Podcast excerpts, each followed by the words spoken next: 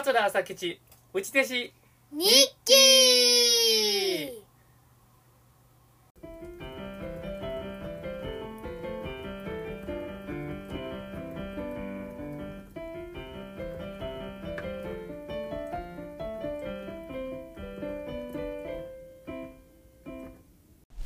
はいありがとうございます。桂朝吉内弟子日記のお時間です。今日も聞いていただいてありがとうございますこの番組は上方の話家桂朝吉が米朝師匠の下で過ごした3年間その間に書いた日記を読み上げていく番組です3年分すべて読み終われば終了でございます今日が第95回えー、では読み上げていきます6月の3日土曜日分からですねこれが平成7年の6月の3日土曜日分からです。はい。では行きます。えー、南海、難波駅からラピートで関西国際空港まで行き、そこから熊本空港へ行く予定だったが、熊本空港上空が大荒れで3回最終着陸態勢に入って、えー着陸を試みたが結局着陸できず福岡空港へ着くことになった。あれあこちゃん、うん。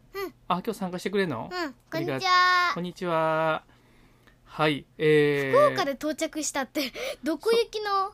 熊本。熊本。本当は関西空港から出て熊本空港へ着く予定やったのに着陸。着陸できなかったのよ。どうして？多分風が強かったんちゃうかな。風が強かったらね飛行機で着陸できないねほんでだから福岡で、福岡に向かって福岡空港に着陸したっていうことやね。福岡空港で着陸してしまったってことね。そう。これ覚えてるわ。これすっごい気持ち悪かったねあの着陸する時に一回着陸態勢に入るのよ。うん。ほんで着陸するんかなと思ったらまた急加速でギューンって上に上がっていくねん。着陸できないと思ったんよね。それがすっごく気持ち悪いね下から上にギューンって急に上がっていく時の気持ち悪さはないよ本当にえーで少し酔った感じじゃないよ。もう酔うどころかもう大変やったよ。死ぬと思った。うん。それを3回繰り返したのよ。3回。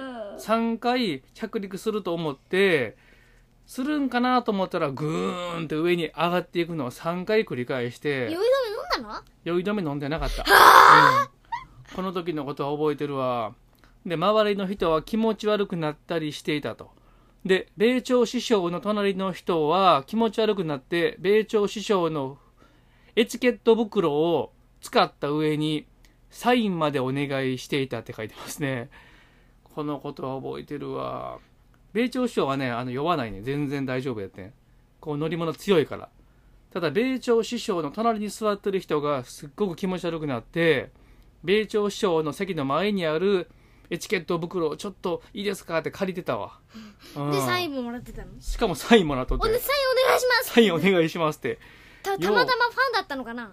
ファンやってんけどそんな状況でサイン頼もうと思ったけど。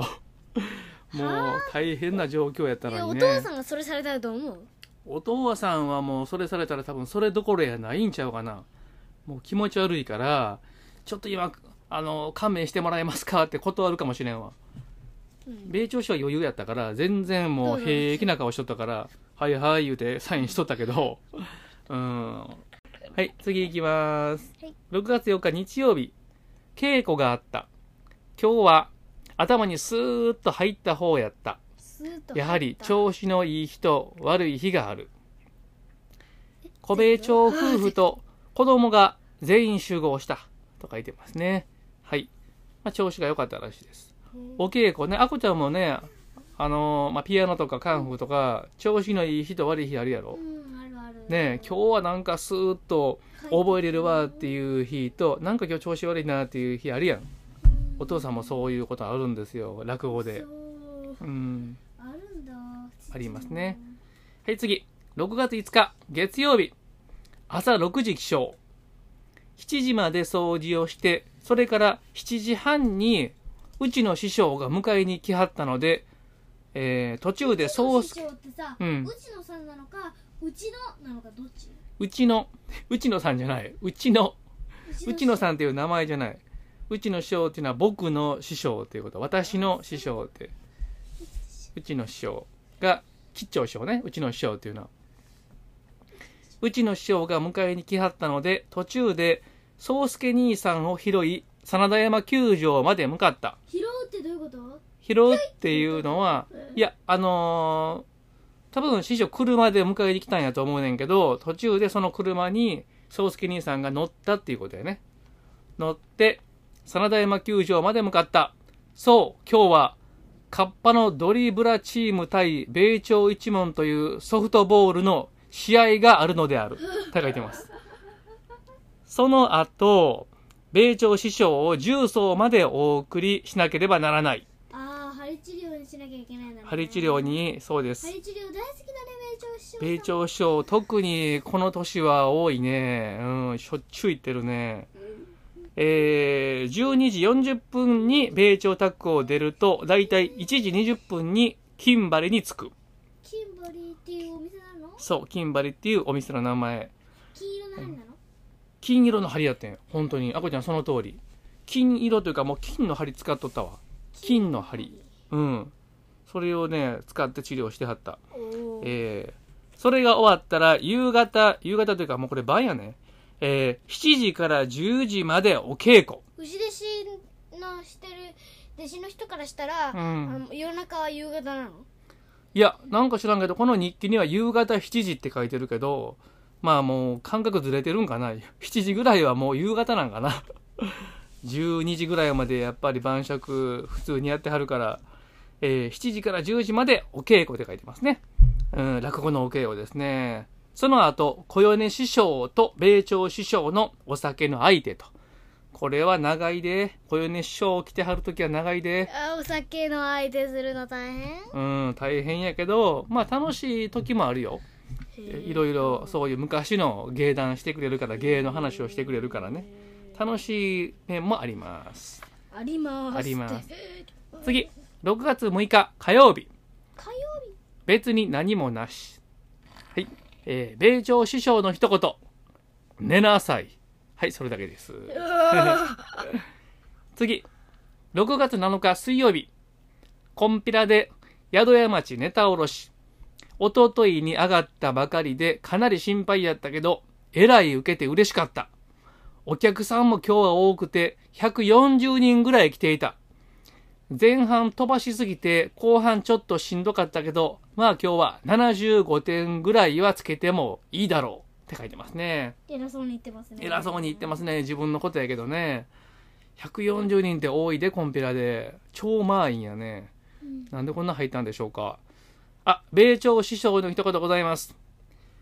ようよその宿屋へ泊まったら、って言ってたけど、あそこは、よう宿屋へ泊まったらや。よそのはいらん。あと、足の洗い方が、つま先だけ洗うてるみたいや。あと、たらいの持ち方が具合悪いな。あとね、皿のわらじを下ろしたら帰ります、ちゃっちゃ言うのが抜けたな。はい。これはもう全部宿屋町に関する米朝省のアドバイスですね。ありがたいですね。こういうのをね、コンピラではね、言うてくれるんですよ。米朝師匠が横から落語を聞いて、いろいろこうした方がええで、ああした方がええでっていうのをね、教えてくれるんでございますね。きんぴらごぼうじゃなくし、うんあのきんぴらごぼうじゃなしに、うんこんぴらねそうそう、きんぴらごぼう関係ないけど、コンピラ。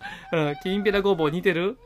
あこちゃん、きんぴらごぼう知ってんねんね。こんぴらきんぴらコンピラきんぴら似てるね。こんぴらきんぴらこんぴらきんぴら、うん、コンピラっていうのはね、京都にあるね、あの神社やそうだねんけどね。こんぴらきんぴらっていう繰り返すのを10回やることわざ難しいんじゃない、コンピラきんぴら、コンピラきんぴら、コンピラきんぴら、コンピラきんぴら、コンピラ、難しいね。きんぴらきんぴらだよ。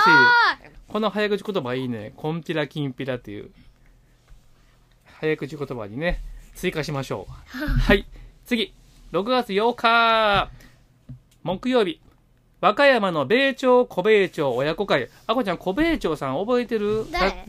あのー、あこちゃんが会うたのは、小米朝さんから名前変わってて、米ダンディさんに名前変わってたけど、一応抱っこしてもらったんで。お寿司屋さん連れてってもらってさ、高級お寿司屋さん。で、あこちゃんのためになんかあの、じゃがいものなんか、ポタージュみたいな、注文してくれはったん覚えてない？あお寿司食べたのは覚えてる覚えてる？なんか話し家さんたちとうん。お寿司食べたのは覚えてるけどあれは、あれをご馳走してくれたのは、小米町兄さんですよ。今は名前が変わって、米團次兄さん。あの方は、米朝師匠の息子さんです。はい。今も生きてあるの？もう、バリバリですよ。もう、バリバリ、今絶好調ですよ。今、米團次兄さん。うん。ははい。えー、米朝師匠、あ、えー和歌山の米朝小米朝親子会。米朝師匠の阿弥陀池は若々しかった。宿屋ヶ滝はもう一つやった。偉そうに書いてる。怖いわ。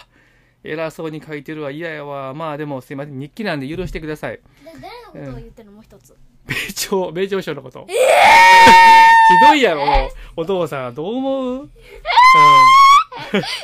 もう。すごく上の立場の人にその言い方はひどいでしょちょっとお父さん不吉なこと言わないでよ本当や、もう日記やからもう書きたい放題や、もう。読まれるわけではないからねうん、でも読んでしまった。あ、でもこれ名前出てるな。〇〇さんが行きも帰りも一緒の電車やった T さんにしておきましょうか。T さん、えー、これが実はね、当時、米朝師匠の大ファンの若い女性の方やったんや。米朝師匠の会に必ず来るんですよ。で、お花とか名前書いてるやろ。これ読まへんね。これ読んだらちょっとややこしいからね。ほんで、ちょっと奥さんもやきもち焼くぐらい、米朝師匠にもそう、よう来てて、ほんで、和歌山の行きも帰りも一緒の電車やったって書いてますね。うん。てたの？焼いてた奥さんはもう存在知ってたから、お花を送ってくるし、もうプレゼントはもうしょっちゅう渡すし、たまに米朝師匠も車の横に乗せたりしとったから、何を？この方この方をね、うん、車の横にね、うん、駅まで送りましょうか、あの T さんをね、うん。言うて、まあ、運転は僕やってんが、うん俺やってんけど、顔も覚えてるよ、お父さん。素敵。な人だった？え？綺麗な人。ああ、綺麗な人やってんけど、はあと思って、うん、奥さんもちょっと心配してました。その心配だから、それは心配ちゃう奥さんからしたらさ、自分以外の若い女性が米朝首相につきまとってるわけやん。心配するでしょう。うん。はい。えー、以上ですね。えー、あ、米朝師匠の一言。明日は3時半ぐらいに出んならんな。はい。ということです。はい次えー、6月9日、えー、染谷町寄せで米焼きかきをやった。65点。えー、受けはまあまあと書いてますね。はい。次。6月10日土曜日。えー、2時半から笛のお稽古。今日から新築の家で稽古である。はい。と書いてますね。そうです。笛のお師匠班がね、途中で家買いはったんですよ。覚えてますね。お師匠はんお師匠、笛の師匠、僕の笛の師匠なんで、当社さんなんですが、え何？女の人？うんうん。男の人。男の人やけど、途中で家買ったのよ。それまではマンションやってんけどね。はい。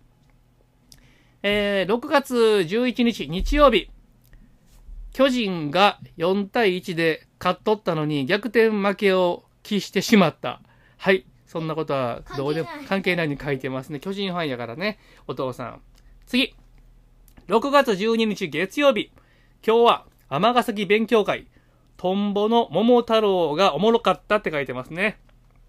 トンボっていうのは今ベイスさんですが、えー、桃太郎面白かったって書いてます。はい。米朝師匠の一言。ございます俳句の勉強せえ。あともう一つ。朝吉兄ちゃんいっぱい飲めって書いてますね。はい。これは、これはどういうことかと言いますと、これは僕なんとなく覚えてるんですが、まあ、お父さんはね、とにかくね、子供の世話が上手な、上手やったのよ。で、米朝町のお孫さんが遊びに来るやんか、まあ遊ぶのよ、子供たちと一緒になって。あの、前も言ったけど、ドラゴンボールパチパチとかね、勝手におもちゃとかあの遊びを作って遊ぶわけよ。それ、米朝師匠からすると、やっぱちょっと嬉しいわけよね。あ、わしの孫とよう遊んでくれてるな、ってなもんでな。ほんで、米朝師匠が、あのーまあお孫さんが僕のことを、朝吉兄ちゃん、朝吉兄ちゃんって呼ぶから、米朝師匠も真似して、朝吉兄ちゃんいっぱい飲めっていう風に、そういう言うて、言うてくれてるわけですよ。晩酌の時にね。はい。えー、次。えー、6月の13日火曜日。米朝師匠を耳馬で送った、えー、その後、帰ってきてから、子供とオーレンジャーのビデオを見た。オレンジャ ーレンジャー、そのこと、オオーレンジャーが流行っとってその頃ね。はい。夕方から小部長兄さんが来はったと書いてますね。はい。えー、という、これぐらいにしときましょうかね。はい。えー今日はじゃあ、えー6月の13日まで、ここまでにしときます。あこちゃん、ありがとう。最後まで聞いていただいてありがとうございました。ありがとうございました。